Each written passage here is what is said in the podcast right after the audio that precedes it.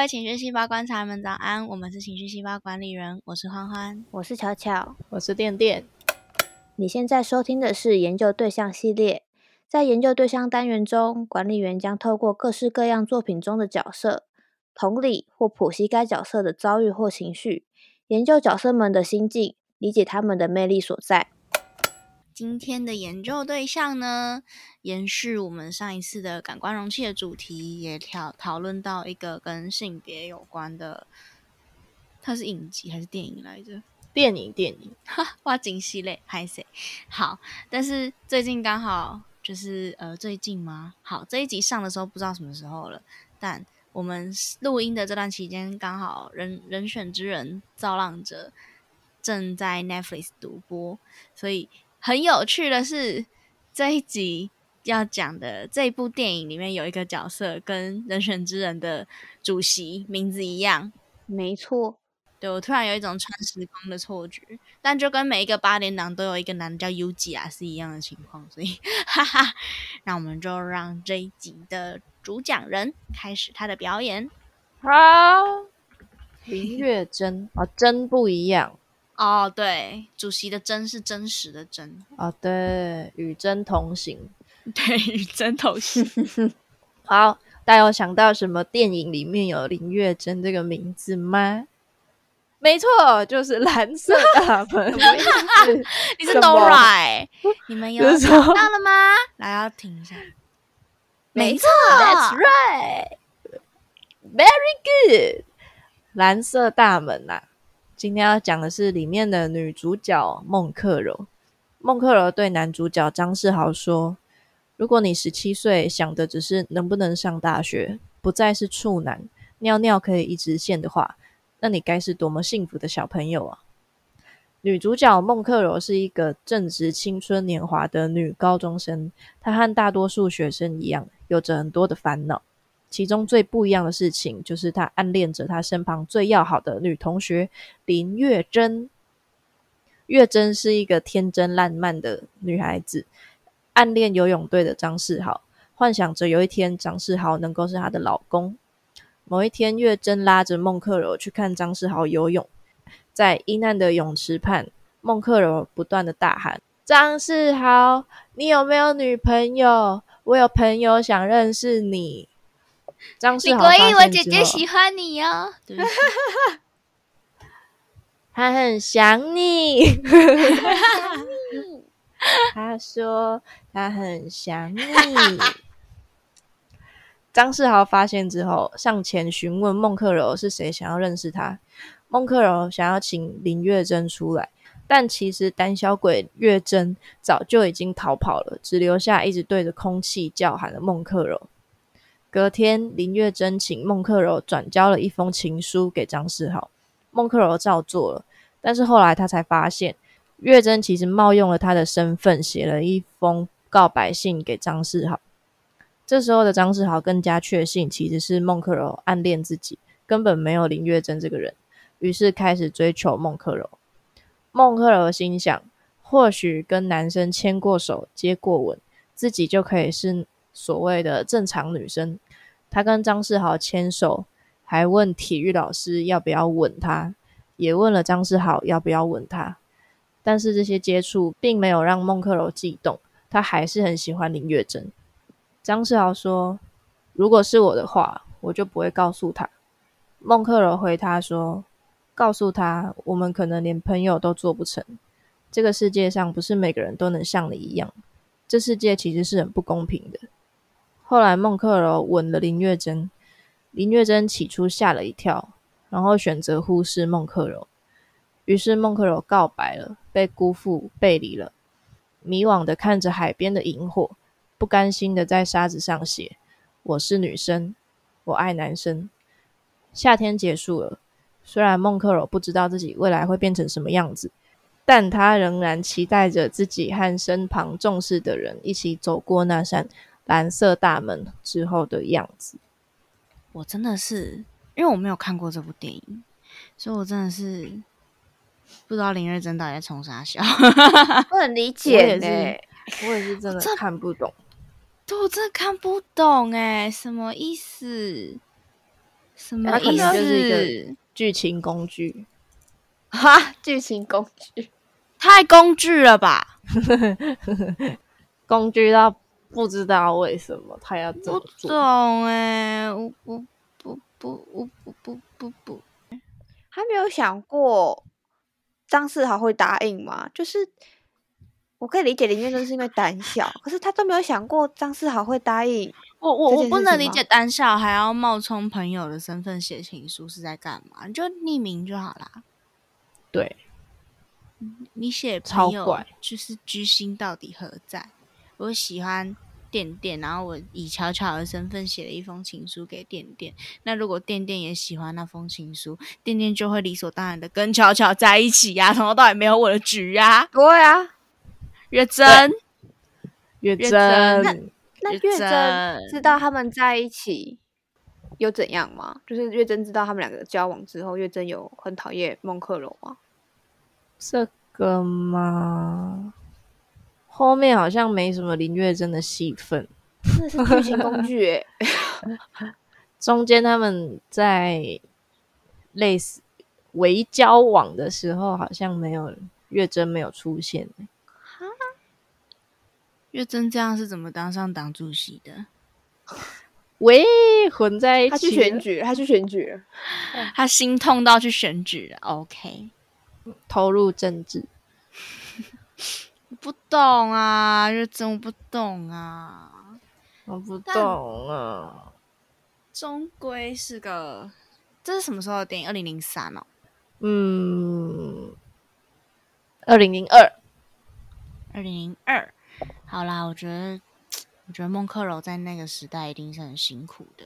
其实，因为我不知道观众有没有听过我们上一集的感官容器，就是五号那一集，店店分享了关于他的性性倾向的焦虑的部分。我就想说，为什么桂纶镁从来就没有人会怀疑她是女同性恋？这不是因为她跟戴性别立人在一起了。OK，、诶谢谢。哎，你不知道？桂纶镁啊，我不知道啊，但如果也确实对啊，为什么没有人会去思考这个问题？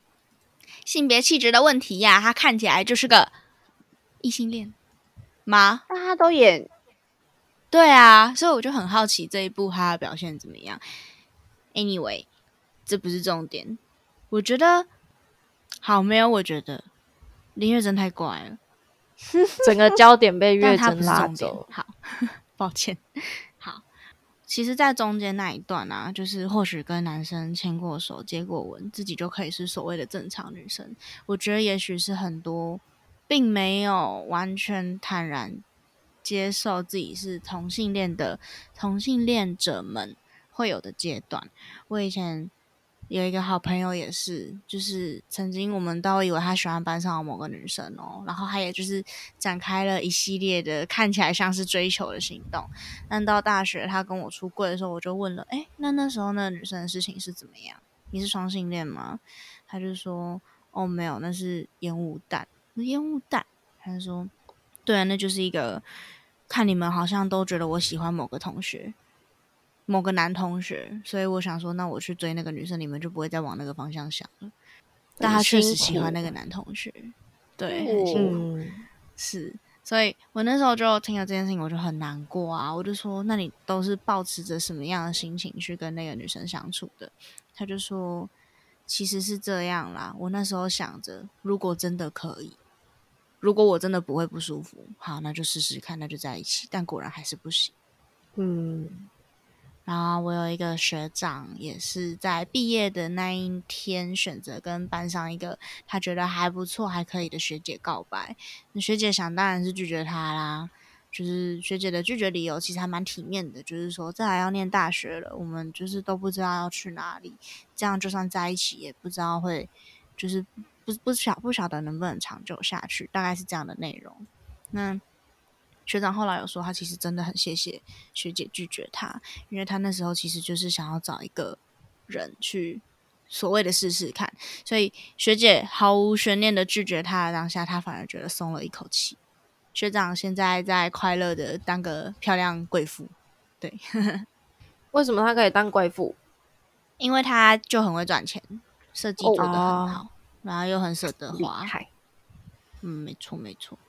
好所以孟克柔的这些心理的纠结跟矛盾，绝对是很多人都经历过的。这些事情真的、真的、真的很辛苦，真的真的很辛苦。有一个我很喜欢的小说，网络短篇小说，它叫《嫉妒的颜色是绿色》。如果大家有兴趣，可以去查查看。那它也是在讲两个女生在一起的故事。里面有一句话是是很，我觉得很很伤心的，就是我每次看到这句话，我都会很很难过。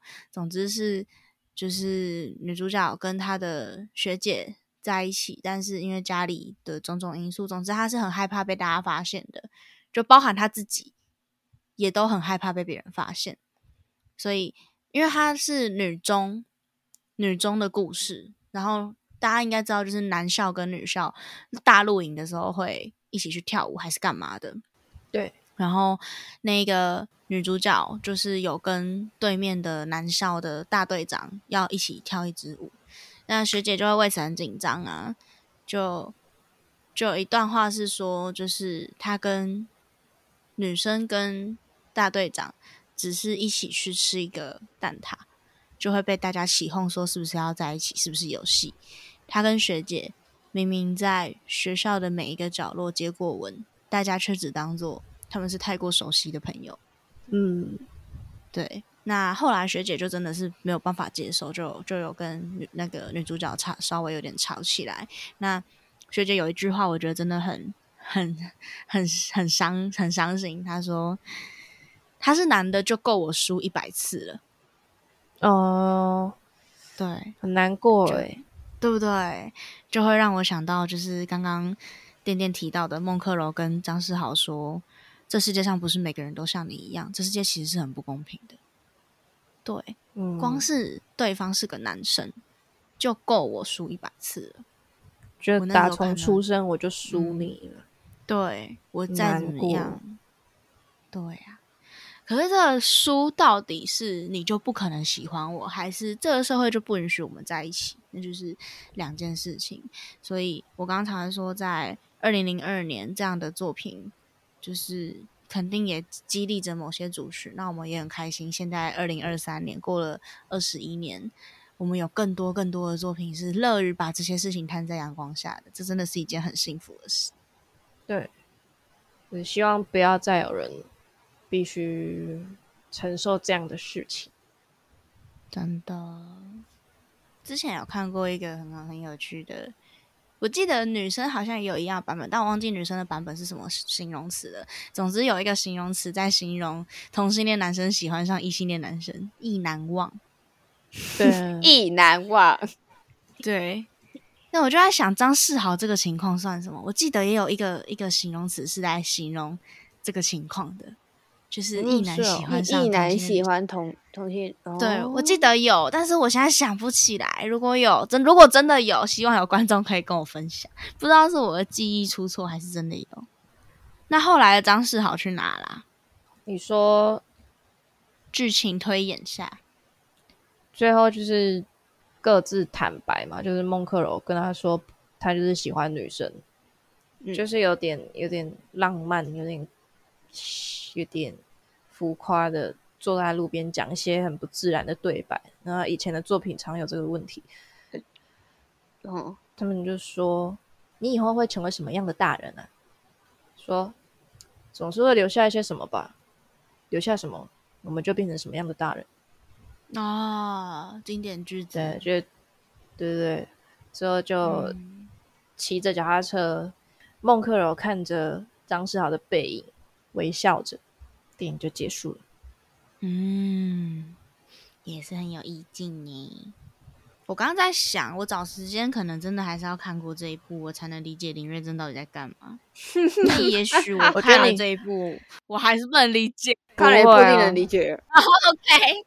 我觉得你看完会更不理解，哦，真的好吧？嗯。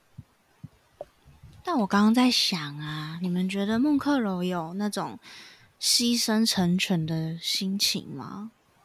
牺牲哦，你说因为既然既然我喜欢的人，对，既然我喜欢的人替我写了这封情书给他喜欢的人，他是不是希望我跟他在一起？好，那我跟他在一起好了。不无可能呢，但我。看过的店店，你认为呢？我觉得没有啊，怎么因为说？他，因为孟克柔发现他被冒用名义写情书之后，他有去质问林月珍哦说干嘛写，然后林月珍什么话都不讲，哎，超级哈巴，，他要逃跑是吗明明就？说明明就说不讨论林月珍，最后焦点还是林月珍。太鸡巴了。对啊，他就是有愤怒的质问为什么要这样做，到底在干嘛？那他其实很清楚自己的心意耶，这样更更辛苦。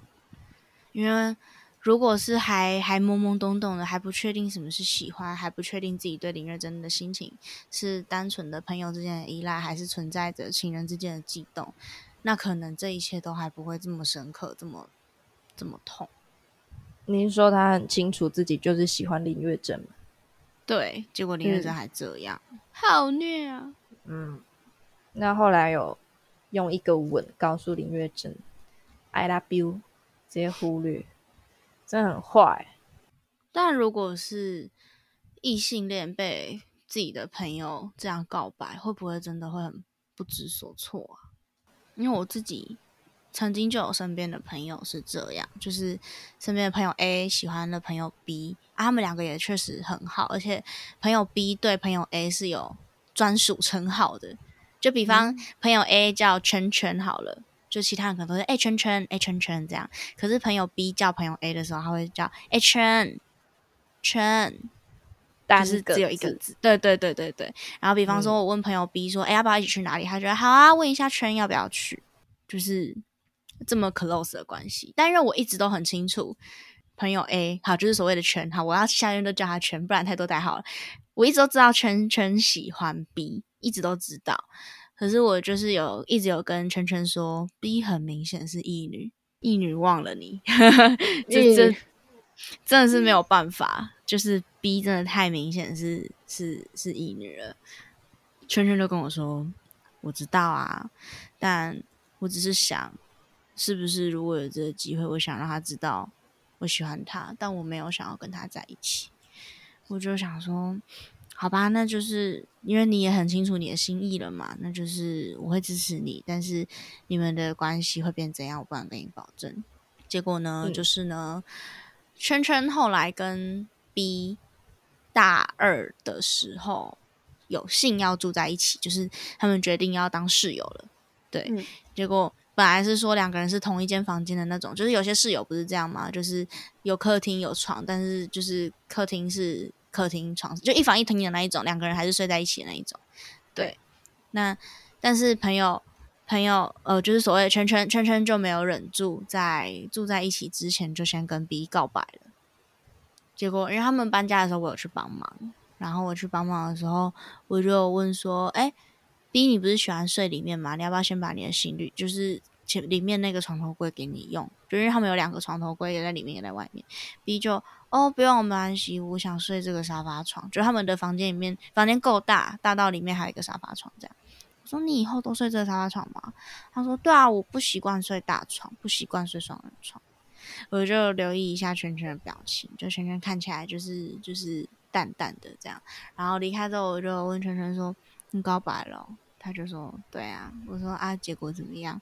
然后圈圈就说：“就你看到的那样啊。”就是后来他们其实就还一样是朋友，一样住在一起，一样一样这些都 OK。可是 B 就是蛮明显的有在保持一些距离，直到 B 交了男朋友，我又听到 B 会叫圈圈一个字，我就觉得哦，这样算好结局吧？吗？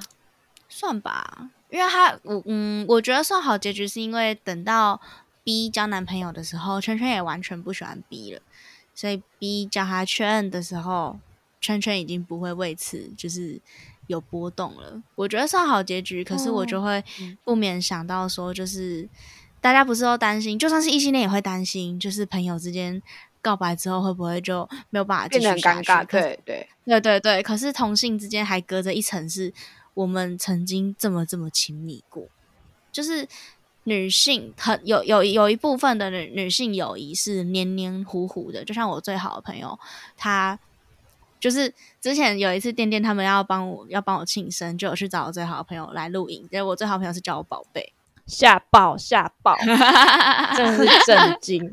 这种震惊不是那种你怎么这样叫的那种震惊，只是被他那个迷惑、暧昧、甜宠的那个眼神给震撼到了。就是形容词很到位呢，因为因为那个朋友是在异地，我们是请他录影片给我们，然后我们剪成一整段影片，所以他是看着镜头讲的，就是在看看看那个片段的时候，就觉得突然有种不知道怎么形容，就是有种 什么，就是就是有点害羞，你知道吗？就是那个太太粉红了，吓到我那朋友就是超级异女，异到不行的那种。但我以前求学生涯也有也有稍微错乱一下下过，就是想说会不会我其实对他不只是朋友的喜欢，我对他有其他的喜欢，因为我自己是都可以的人，就是我我泛性恋都可以，是个人有魅力，我就可以讲的话我很花心。好，总之 总之。就是就是这种互动在女性之间的友谊，有一些人是真的觉得不算什么的。对，所以当可以喜欢对方的那一方，就是决定要告白的时候，他就是决定这一切的亲密他都不要了。我觉得这个东西是很很残忍的，就是相较于异性恋的那个暧昧啊，多少都还是带一点猜忌、怀疑，有一点距离。你们听得懂我在说什么吗？我知道，我知道。对对对对对，那是一个。亲密程度上，女生跟女生就可以更更往前，就是就我我我如果我如果不不告白，你牵我手，我还能我还能被你牵手，就算你不是那个意思，对呀，啊，可真的好难哦！我刚刚本来说他真的鼓起很大的勇气，可是我刚刚在想是在那个诱惑下，真的很难不想跟对方告白，哎，因为都住在一起了，你会觉得赌赌看是吗？对啊，因为又不是说赌赌看，是因为我觉得是诱惑吧，就是哈哈诱惑，对，就是在在同个房间，然后我跟他变得又更 close，然后我们常天待在一起，我们住在一起，我们有甚至有机会睡在一起，想想就兴奋，在那个状态下，哦，可是我跟你说，圈圈有一个我觉得很棒的、很棒的观点，他说我们再来都要住在一起了，他如果不知道我。有这样的心怀不轨，对他来说是很不公平的，不可以这样。但我相信 B 也是很在乎圈圈，才会在知道当下没有，就是说什么那就不住一起了，要退出还是什么？对，所以我也觉得那算是一个好结局。那孟克柔的情况呢，就是可能林月珍就是没有办法吧，所以我觉得我这边还算是一个小喜剧啦，但是孟克柔那边可能就。比较令人难过一点，尤其是那个我是女生，我爱男生，真的是。刚看到一定会超难过的。你可以，你可以爱女生，你可以，并且你对十七岁到现在加二十一，二十一，三十八岁，他就是钟瑶了。嗯，OK，没有问题，没有问题。今天的 蓝色大门最大的客串是人选之人造浪者，对，到底在搞什么？好赞，克柔，希望三十八岁的你已经是一个喜欢着自己最喜欢的女生的人了，那就会是一个最幸福、最幸福、我们最乐见的样子。爱最大，爱最大。希望那一扇蓝色大门背后是你跟你伴侣最最幸福、最开心的模样。也希望就是正在为自己的性倾向所苦的观众朋友们都可以相信自己会找到自己最喜欢的那一个人，那不为此痛苦，不为此盲目或者是逃避委屈，大家都会最幸福的，好吗？好吗？好的，好的。那今天的研究对象就差不多到这边，大家晚安，晚安。